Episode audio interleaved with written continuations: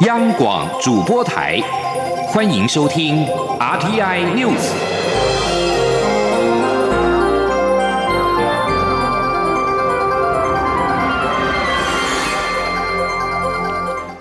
听众朋友您好，欢迎收听这节央广主播台提供给您的 RT News，我是张顺祥。美国国务卿蓬佩奥六号表示，世界卫生组织 WHO 秘书长谭德赛有权邀请台湾参与世界卫生大会 （WHA）。对此，谭德赛不否认，但是必谈。由法律顾问上场代答，称非 WHO 决定。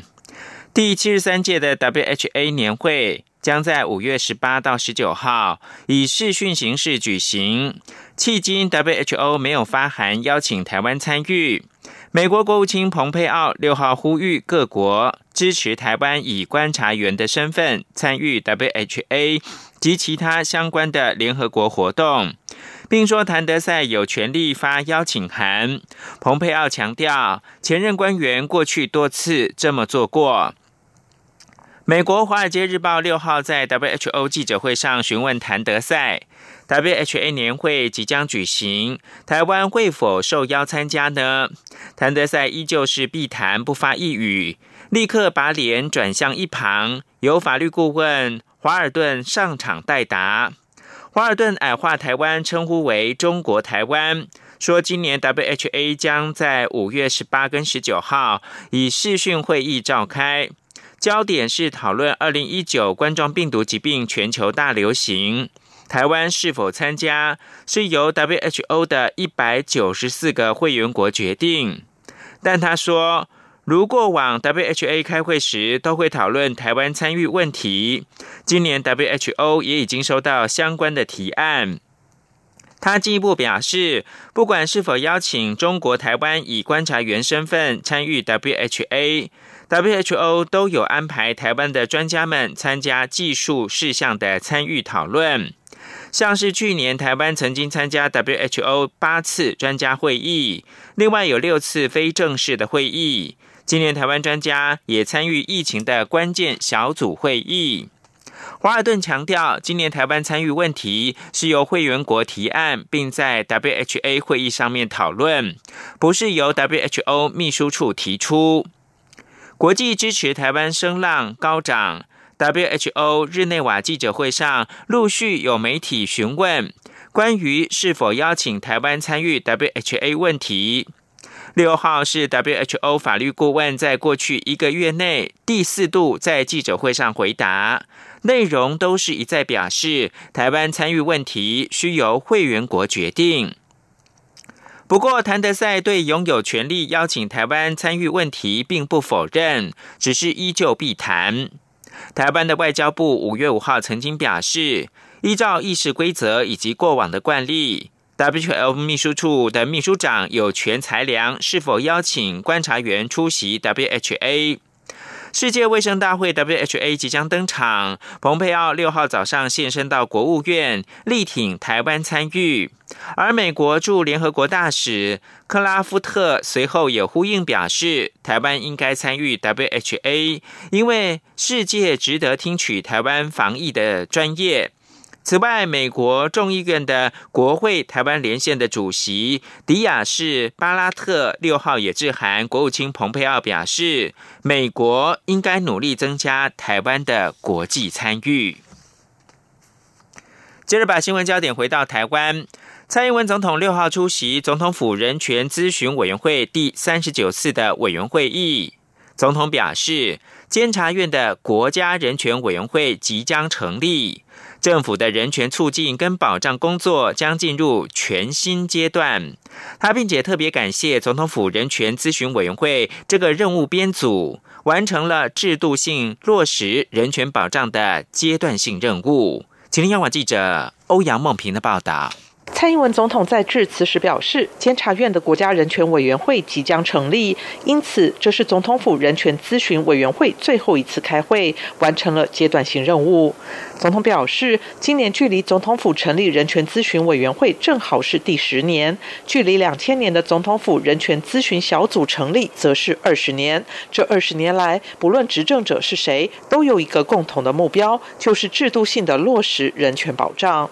总统指出，在这段期间，主要的国际人权公约已经陆续完成国内法化，并建立国家报告审查制度，确保法律能够接轨国际人权标准。和二十年前相比，台湾的人权法制和政策已经更加完备，在性别平权、宗教自由、新闻和言论自由的表现也都受到国际肯定。台湾更在去年成为亚洲第一个立法保障同性婚姻的国家。总统认为，或许在部分人权议题上，台湾还有一些进步空间，也或许在特定个案发生时，人们对人权的信念会受到一些打击。但人权价值已经在台湾落地生根，而在独立行使职权的国家人权委员会成立后，更将进入新的阶段。他说：“因为我们回头来看，就会发现普世的人权价值已经是一天比一天更加的在台湾社社会落地生根。”尤其是当我们有了符合巴黎原则、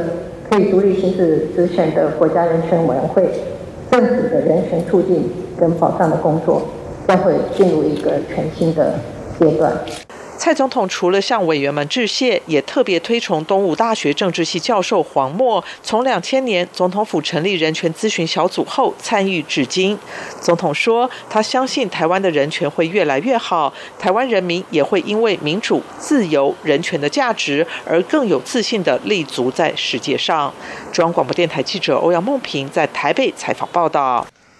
罢免高雄市长韩国瑜投票下个月登场，中选会将在十一号公告投票所设置地点。根据中选会最新统计，应设置投开票所一千八百二十三所，目前已经完成洽界一千七百六十一所，完成洽界比率是百分之九十六点六。仅剩三明区跟凤山区尚未完成投开票所的设置。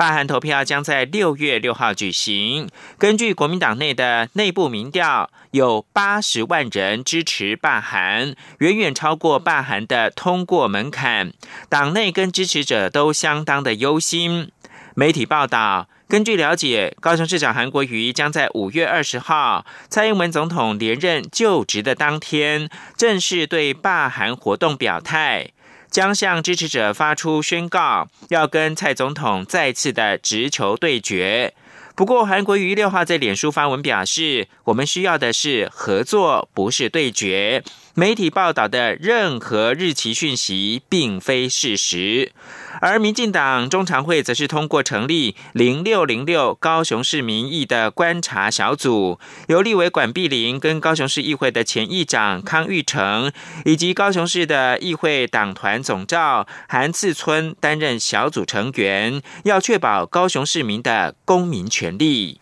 刘玉秋的报道。高雄市长韩国瑜的罢免案投票将在六月六号举行。近来罢韩团体全力催票与宣传，韩阵营也不断祭出反制罢韩措施。而民进党决定针对罢韩议题拉高关注，不仅高雄立委一字排开举行记者会，呼吁市民站出来投票。中常会六号也通过成立零六零六高雄市民意观察小组，由立委管碧玲、高雄市议会前议长康玉成、高雄市议会党团总召韩。四村担任小组成员，确保高雄市民之公民权利。民进党主席卓永泰受访时表示，罢韩运动是自发性的公民运动，但现在已成为中选会公告的法定投票行为，必须完成，没有任何人可以破坏、干扰或是阻止。而民进党中央希望接续高雄议会党团的意志，成立零六零六高雄市民意观察小组，让罢韩运动受到国人更多关注，并及时反映。最新民意，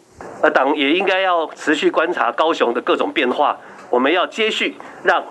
所有的选择要站在正确民意的这一边，站在主流民意的这一边。这是我们所有的先进同志们责无旁贷的责任。民进党发言人陈建平也转述卓永泰在中常会中的才是指出，呼吁全体高雄市民珍惜罢免这一张难能可贵的一票，捍卫公民权利。党中央也要求民进党高雄市党公职人员要坚持站在正确主流民意的一方，为历史留下见证，责无旁贷。中央广电台记者刘秋采访报道。针对精神障碍的犯罪者的处遇，法务部长蔡金祥六号表示，法务部已在研拟刑法的修正，将改为必要时可以延长监护处分，每次延长以三年为限，不限次数。法务部在整理条文之后，将紧速送行政院审查。至于司法精神病院的设置，蔡清祥表示，他跟卫福部长陈时中都有相当高的共识，会尽快的筹设。发生在嘉义的杀警案一审无罪判决，饱受批评跟质疑。司法院秘书长林辉煌呼吁各界尽量克制，尊重审判独立。对外界批评是“恐龙法官”，林辉煌也表示，动辄将判决不合己意的法官污名化为“恐龙法官”并不恰当，动不动以言辞羞辱法官，对台湾的法治也不是正面的行为。请听记者欧阳梦平报道。针对铁路警察遭刺杀案，嘉义地方法院认定加害人患有思觉失调症，因此判决无罪，引发社会质疑，甚至出现“恐龙法官”的批评。多位首长也对此发表意见。司法院秘书长林辉煌六号到立法院司法法制委员会报告并备询，在报告时表达司法院的意见，呼吁各界尽量克制，尊重审判独立。他说：“借这个地方啊。”啊，司法院呢要表示一下意见哈。那么在台湾呢，审判独立已经是一件稀松平常的事了哈。啊，相信我们的法官不至于会因为这几天舆论的批评啊，就受到影响。不过啊，还是希望各界啊，尽量的克制，啊，尊重审判独立。国民党立委李桂敏质询时，举蔡英文总统表示支持上诉。法务部长蔡清祥曾说杀警行为天地不容。问林辉煌这些说法是否不妥，是否认为有权力者应该晋升？林辉煌则强调他的说明没有任何针对性，也不必把法官看得这么弱。对于恐龙法官的批评，林辉煌在立委林维洲质询结束后，也主动要求回应，表示绝大多数法官都兢兢业业、勤勉自持，也都有坚毅的人格。对于外界的批评，法官不至于脆弱到不行，但将判决结果不合己意的法官动辄污名化为“恐龙法官”，并不恰当。动不动就用言辞羞辱法官，对于台湾的法治也绝不是正面的行为。中央广播电台记者欧阳梦平在台北采访报道。立法院外交及国防委员会六号邀请国防部长严德发报告国军风纪案件的处置、反霸凌、性骚扰与自残防治等相关做法。严德发表示，陆军六军团二六九旅发生的两件自伤已遂案，国防部调查查证重点会放在干部的领导统御、部队的管理跟工作的负荷，以及反映问题的协处状况。陆军两六九旅的黄姓中尉排长自杀身亡，军中人权议题再度引发讨论。黄姓中尉家属质疑黄姓中尉在军中受到霸凌而轻生，要求国防部彻底检讨两六九旅近半年来接二连三发生官兵死亡的不幸事件，并即刻调查黄中尉死因，还给家属公道。刘玉秋的报道。陆军两六九旅黄姓中尉四月十六号在营区内轻生，怪传黄姓中尉轻生动机与霸凌有关。再加上两六九旅近半年来接二连三发生官兵死亡之不幸事件，军中人权议题再度引发讨论。黄姓中尉家属与时代力量立委邱显志、律师曾威凯等人六号共同举行记者会。邱显志指出，兼旅部二级厂厂长中尉占少校缺不仅不合理，连长还是职务代理人。更是莫名其妙。且黄忠慧放假时还要爸妈陪同到处买军中的保修品，甚至一再垫钱，直到亲生身亡后，军方才把生前垫付的新台币五千多元给家属。邱显志批评黄忠慧当兵当到要跟妈妈要钱，显见军中管理有多夸张。黄信中慧妈妈气诉自己的儿子才三十岁，在军中经过几年的历练，选择两六九旅这一个后勤单位，但才到职一年半就身亡。直到儿子亲身身亡后，国防部至今也没有对家属进行说明。他要求国防部给家属一个交代。难道要让一个中尉排长就这样亡死吗？才一年半的时间就没了，情何以堪？我希望给我真相，给我真理，我不要让我的儿子 不瞑目嘛。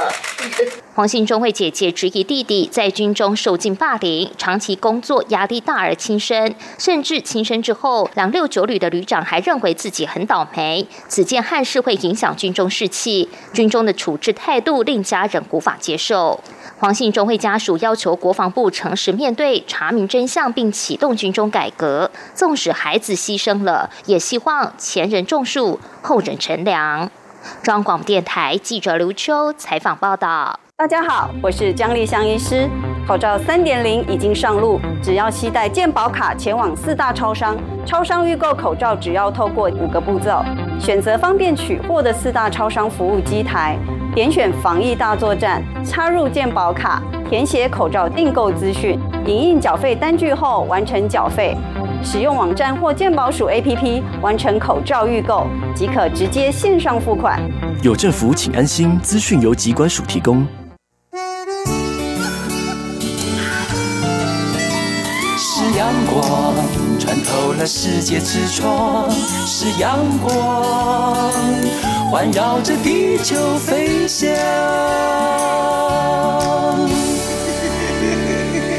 现在是台湾时间清晨的六点四十六分，又过了三十秒。我是张顺祥，继续提供新闻。行政院针对吴家宝劳工扩大发放新台币一万元的现金补助，不过地方区公所因为担忧资格认定恐怕会引发后续的行政责任，导致民众申请遇到了阻碍。对此，政务委员龚明鑫跟卫福部次长苏立琼六号都表示，中央地方一体，若发生追讨责任的情况，中央会跟地方一起找出方法，不会把责任放在区公所的承办人员身上。苏立琼还表示，卫福部简化程序，民众只要携带身份证到区公所填写资料，其他的证明文件假如是不齐全的话，可以签署切结书，同意让政府来查核。他也表示，除非有人检举，不然政府不会积极查核民众申报是否属实。记者王维婷报道。行政院长苏贞昌宣布扩大纾困对象，符合排付标准的无家保劳工可以到区公所申请现金一万元的纾困补助。但是因为行政落差，导致地方区公所准备不及，加上要准备的文件繁琐，引发民众抱怨。卫福部次长苏立琼六号在行政院纾困记者会上，再次为政策造成民众困扰致歉。同时，卫福部也宣布简化申请一万元现金补助流程。民众只要携带身份证到区公所填写申请书，其他工作证明、全户人口存折和不具有任何社会保险证明等文件，都可以透过签署切结书授权政府查对。苏立琼说：“这个申请的时间是到六月底为止。”那我们并没有数量的限制，我们只看你符不符合这个申请的要件，所以只要符合申请要件，都会按照我们的相关的规定来提供相关的一个呃纾难的急困的一个救助金，所以没有这个呃数量的限，没有这个数量限制，我们只看他是不是符合这个资格。政务委员龚明鑫表示，若民众带齐文件，应该三天就可核准；若文件不齐全，可能要多两天。苏立琼说，卫福部已经将简化程序的公文副本直送地方区公所，他相信各地区公所会落实新的程序，加快受理速度。至于民众反映家户内可能已经有没有来往的家人，却要计算家户总所得，苏立琼表示，卫福部尊重民众填写的家户人数，民众若在切结书勾选已备其存折，卫福部就不会查财税资料。政府相信民众诚实申报。他也表示，除非有人检举，否则卫福部不会积极查核民众的切结内容。中央广播电台记者王威婷采访报道。扩大急难纾困对象补助六号开放申请，但是因为申请流程繁琐，加上中央跟地方的沟通不良，导致民怨四起。指挥中心指挥官陈时中呼吁，相关补助六月底前都可以申请，民众不需要急于这几天，错开时间得到的服务也会更好。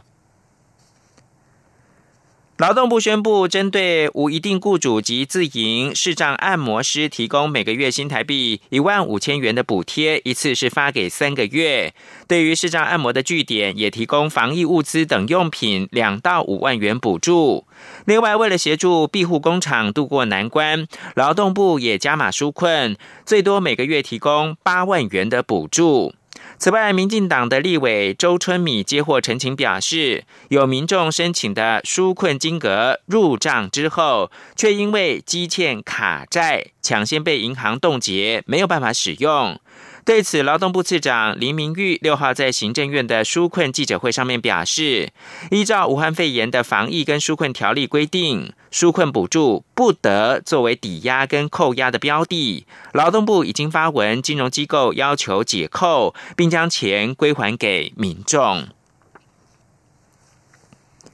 COVID-19 疫情肆虐全球，各国相互的封锁边境，也让国际经济产业活动饱受重创。不过，随着台湾境内疫情逐渐的趋缓，中央流行疫情指挥中心也松口，考虑要放宽重要的经贸活动。为此，随即有许多在台湾设立公司行号的香港以及澳门人士纷纷的探寻，何时渴望解除港澳人士的禁管，担忧长此下去，公司陷入停摆。对此，疫情指挥中心的指挥官陈时中六号表示，已经着手准备，就等经济部将资料送达，就可以开始规划。此外，在教育方面，教育部统计，这个学年度的境外生有十三万人，其中大概六万三千人是学位生。受疫情冲击，现在有两万五千人没有办法返回台湾就学，包含七千多名的中国大陆学生。教育部长潘文忠六号表示，对于解除禁管的措施需由中央流行疫情指挥中心进行评估，而各大学则正在盘点境外生的居家检疫的量能，希望能够为其就学的权益尽最大努力。请听陈国伟的报道。根据统计，台湾这个学年度有六万三千五百三十名境外学位生，包含八千多名陆生，但目前只有三万八千人实际在台就学，陆生更只剩下十分之一，八百多人。教育部长潘文忠六号在教育部部务视讯汇报中表示，教育部当时配合防疫，在尽管的第一时间，请各大学提出安心就学方案，让境外生能衔接学业。如今虽然国内疫情趋缓，但要解除进管措施，仍待中央流流行疫情指挥中心进一步评估国际疫情发展以及国内防疫能量。教育部将和指挥中心、陆委会及外交单位进行相关规划，并请各大学盘点对境外生的居家检疫量能。目前在各大学充分的配合防疫需求，跟提供充足居家检疫宿舍、防疫人力的这个等等的前提啊，能够就整体的疫情形势，那么能够事先的。做好相关的准备哦，因为我想境外同学的未来持续就学的这方面的权益的维护啊，我想我们应该来做最大的努力。随着毕业季即将到来，潘文中也提到，很多学校已依照指挥中心公布的公众集会指引与社交距离规范筹备毕业典礼。教育部后续也将视疫情发展，看这学期结束后能否顺利解除高中以下师生出国禁令。另外，上半年暂缓办理的活动，潘文中也希望能。在下半年逐步展开，包括全中运、全大运及身心障碍运动会，并指示体育署针对受疫情冲击的运动产业、单项协会、团体及个人，能尽快发放纾困补助款，及时给予协助。中央广播电台记者陈国伟台北采访报道。发明艾滋病鸡尾酒疗法的美籍台医学者何大一，正在跟时间赛跑，寻找治疗二零一九冠状病毒疾病的解药。他受访的时候谈到，台湾汲取严重急性呼吸道症候群的教训，迅速的行动，积极追踪患者的抗疫经验，值得美国借鉴。何大一上周接受国家广播公司亚裔美国专访，谈到自己的研究、台湾的抗疫经验，以及美国如何安全的重启经济活动等议题。寻及台湾疫情控制得宜的关键为何？何大一说，武汉爆发疫情之后，台湾几天内便关闭边境，密切关注从中国大陆入境的旅客，积极追踪呈现阳性反应者的行踪，一天两次的嘘寒问暖，想不到有比台湾防疫表现更好的国家。而 COVID-19 疫情延烧全球，各国都致力研发疫苗，希望能够及时减缓疫情。台湾的国光生技公司抢先宣布，已经成功的生产出候选疫苗，预计明年秋天就可以上市。对此，中央流行疫情指挥中心的专家咨询小组召集人张尚淳表示乐观，不过态度保留，表示疫苗仍需经过人体实验，才会知道最后是否能够奏效。请听央广记者吴丽君报道。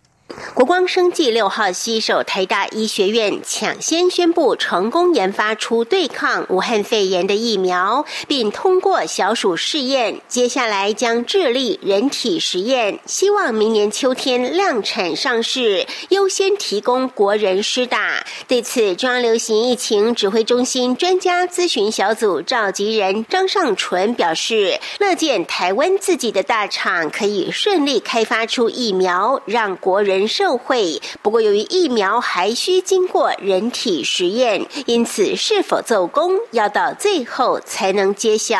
张尚纯说：“过疫苗的开发，其实后续还是有很多要更进一步厘清的部分的，包括它的副作用、毒性的部分，在动物身上也先要做过试验，最后才到人体的临床试验。那这个开发期程确实是还需要一点时间哦。那我想他们宣称。”是明年秋天希望可以上市，不过疫苗还是要看实际最后的执行结果如何，我们才会知道最后会怎么样。针对未来疫苗若果真顺利上市，是否可能成为公费疫苗之一？又是否会依据风险族群排出优先施打顺位？指挥中心疫情监测组组长周志浩表示，将与专家委员讨论后提出建议，但原则上将。将以医护人员及防疫人员优先，其他再视风险高低依序排下来。至于施打范围，则会评估疫苗供应量来决定，同时不排除由政府出资购买。疫情中心指挥官陈时中也对国家生计研究有突破性进展表示肯定，并透露过两天将前往国光参访，听取简报及未来发展，看看。看是否需要由政府适时给予协助。中央广播电台记者吴丽君在台北采访报道。接把新闻焦点关注到国际的最新疫情，西班牙政府决定把。对二零一九冠状病毒疾病的疫情紧急状态，自十号再延长实施两个星期，让政府在逐步放宽全国封锁令的同时，还能够继续的管控民众的移动。而在意大利，武汉肺炎疫情不止，新增死亡跟确诊数是攀升的。意大利境内新增三百六十九人二零一九冠状病毒疾病死亡。比五号新增两百三十六人多，而单日新增确诊人数从五号的一千零七十五人上升到一千四百四十四人。